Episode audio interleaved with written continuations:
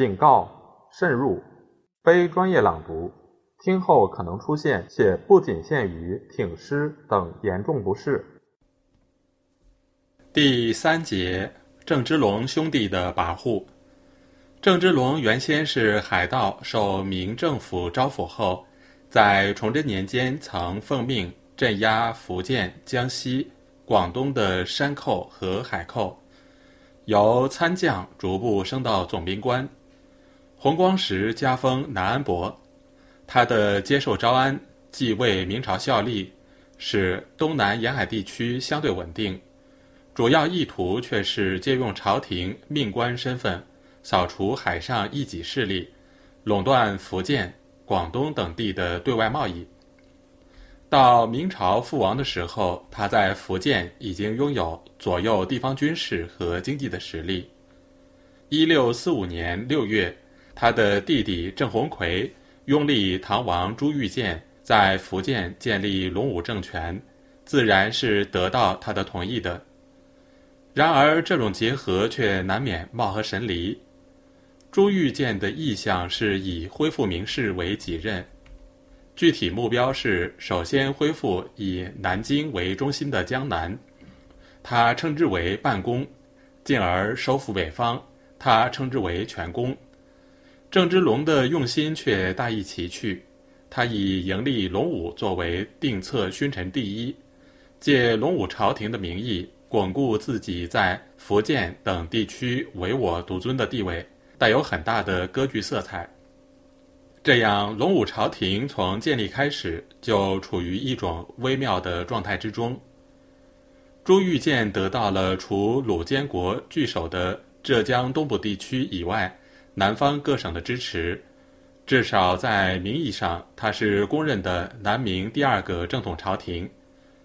然而，他的政权是依靠郑氏兄弟的支持才得以建立。又处于郑芝龙集团实力控制下的福建，一切作为都必然要受到郑芝龙的挟制。朱玉建继位以后，大政方针基本上是正确的，他为抵制和摆脱郑氏家族的控制，也做了相当大的努力。龙武朝廷建立不久，郑玉建和郑芝龙、郑鸿逵之间的蜜月很快就结束了。随之而来的是一系列控制与反控制的斗争。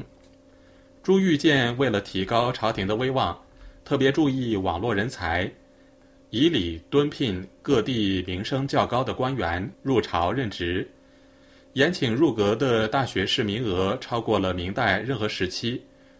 郑芝龙却凭借实力，根本不把这些文官看在眼里。朝廷建立不久，就发生了朝班事件。郑芝龙自以为地有己力，朝见时自然应当排于文武诸臣的前面。首席大学士黄道周却以祖制勋臣从来没有位居班首的先例为理由，坚持不让。在隆武帝亲自干预下，黄道周赢得了表面上的胜利。接着，在一次朝见群臣的时候，郑芝龙、郑鸿逵当着皇帝的面挥扇去数。户部尚书何凯上书合奏他俩无人臣礼，隆武帝嘉奖何凯敢于直言，立即给他加了左检督御史的官衔。郑氏兄弟怀恨在心，处处加以刁难，何凯被迫请求致仕回籍，隆武帝违心的同意他暂时回乡养病，郑芝龙仍不肯罢休，派兵部将杨耿在半路上。割掉何凯的一只耳朵，借以向朝廷示威。朱玉建原本希望郑芝龙、郑鸿逵统兵出福建建功立业，在他的一再训令下，郑芝龙不得不派永胜伯郑采带兵出山关援救江西建昌义师。郑采到达山关之后，却按兵不动，无论监军几事中张家玉怎样催促。他一概置之不理。不久，听说清军将至，拉起队伍就跑，三日夜退到蒲城。张家玉极为愤慨，上书合奏，隆武帝下诏削去郑采的伯爵。一六四六年，隆武二年，顺治三年正月，又因郑鸿逵部将黄克辉从浙江省江山撤退回闽，隆武帝大怒，指责郑鸿逵使则境内作迷，今复信俄撤传，不但天下何关，亦且万事已耻。未有不能守于关外而能守于关内者，下诏将郑鸿逵由太师降为少师。这些事实表明。隆武帝致力于中兴事业，不愿充当郑氏兄弟的傀儡。随着双方矛盾的激化，隆武帝明白，除了离开福建，摆脱郑芝龙兄弟的控制，不可能有任何作为。于是他决意亲征，目的是第一步把行在移到江西赣州，然后视情况而定。如果江西用兵得手，局势稳定，可以西连湖南河腾脚部。东接福建郑芝龙部，南靠广东，收就近指挥之效。即便江西作战不利，还可以西移湖南，南下广东。朱玉建决策移避明清双方激烈争夺的江西，而不是迁往比较安全的广东，说明他确实有恢复之志，和后来的永历帝不可同日而语。隆武元年八月。江西都师万元吉上书请移避赣州，书中写道：“赣居上游，欲不能仰面而攻，且左为楚，右为闽浙，背为东越，足以控制三面，宜驻避。”十二月十六日离开福州，二十六日到达建宁，开始做向西转移的准备。朱玉建和忠于他的陈辽做的这种战略部署。连当时任清朝江西提督的金生元也看得很清楚。他在给清廷的奏书中写道：“以臣今日细观福建陈兵之势，俨然以长山之蛇，以浙东为首，江西为副，湖南、广西、云贵为尾。敌为江南满洲，故速重兵于浙东，以据钱塘之渡。”乘陈江西兵力之单弱，意欲夺路而出，以震动江宁。何腾蛟拥重兵从上游而动武昌，满洲有数，东南半壁岂不一鼓而复乎？陈继南赣、建昌、广信之贼，虽号有三十余万之众，若得满洲两万从江西来，合陈兵两万，陈效前驱，立可歼灭无虞。遂由南赣直捣闽广，凭腰肋之间产为两段，敌人首尾不能相顾，钱塘可一尾而渡矣。然后合力平定云贵，一统之业岂不易易哉？可见，明清双方都认识到江西在战略上的重要地位。问题是南明方面，隆武帝既调不动郑芝龙的军队由福建入江西。他寄予厚望的何腾蛟派精兵强将由湖南入江西迎驾，也全盘落空，而清方洪承畴却抽调了柯永胜、高进库等部赴江西协同金生元部作战，先后攻陷吉安、赣州、南安等府。江西战局的逆转归因于郑芝龙、何腾蛟的私心自用，他不仅直接导致了隆武朝廷的覆亡，而且对后来。南明局势的发展影响极大。顺治五年，金生元、李成栋反清归明时，都是在赣州城下屡遭挫败，不能全力北上。第四节，黄道周的出征和被伏杀。隆武帝锐意恢复，郑芝龙却拥兵自重，挟制朝廷，无意进取，双方的矛盾日益激化。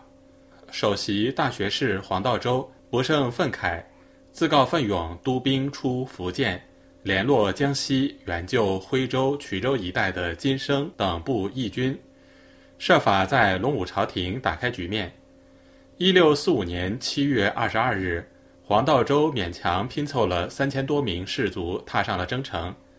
隆武帝派赵世超为兵部直方司主事，任军前监计。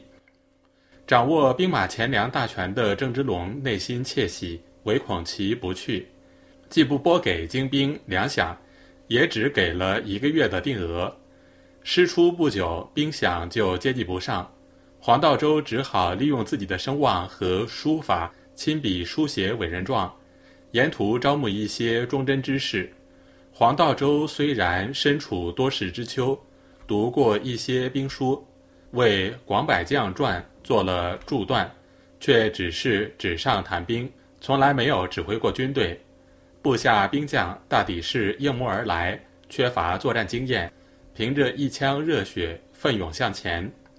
施琅当时充当偏皮，随同道州出征。他自称十七岁做贼，凭军事眼光看出，依靠这样一支队伍同清朝正规军作战必败无疑。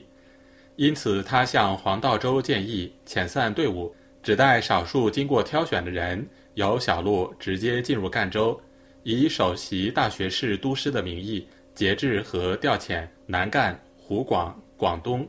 广西等地总督、巡抚、总兵会师进取。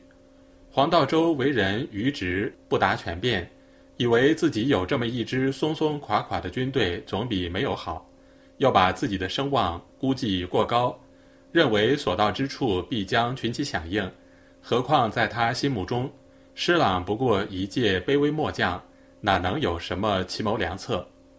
施琅见黄道周不采纳自己的意见，不愿陪着他送死，径自返回福建。黄道周到达徽州府境后，蒙头转向，直到金生兵败被俘，他才弄清楚，原来自己的军队同金生部义军只隔一座山。他的兵力能不能解救金生固然是个问题，但至少说明他情报不明，缺乏军事才能。金生部既已覆败，黄道周带领的少数军队又不是清军对手，出兵援徽的目的落了空。他率部从徽州婺源转入江西，一再写信策反清江西提督金生元，被置之不理。十二月二十四日，清军探听到黄道周在婺源县境明堂里下营。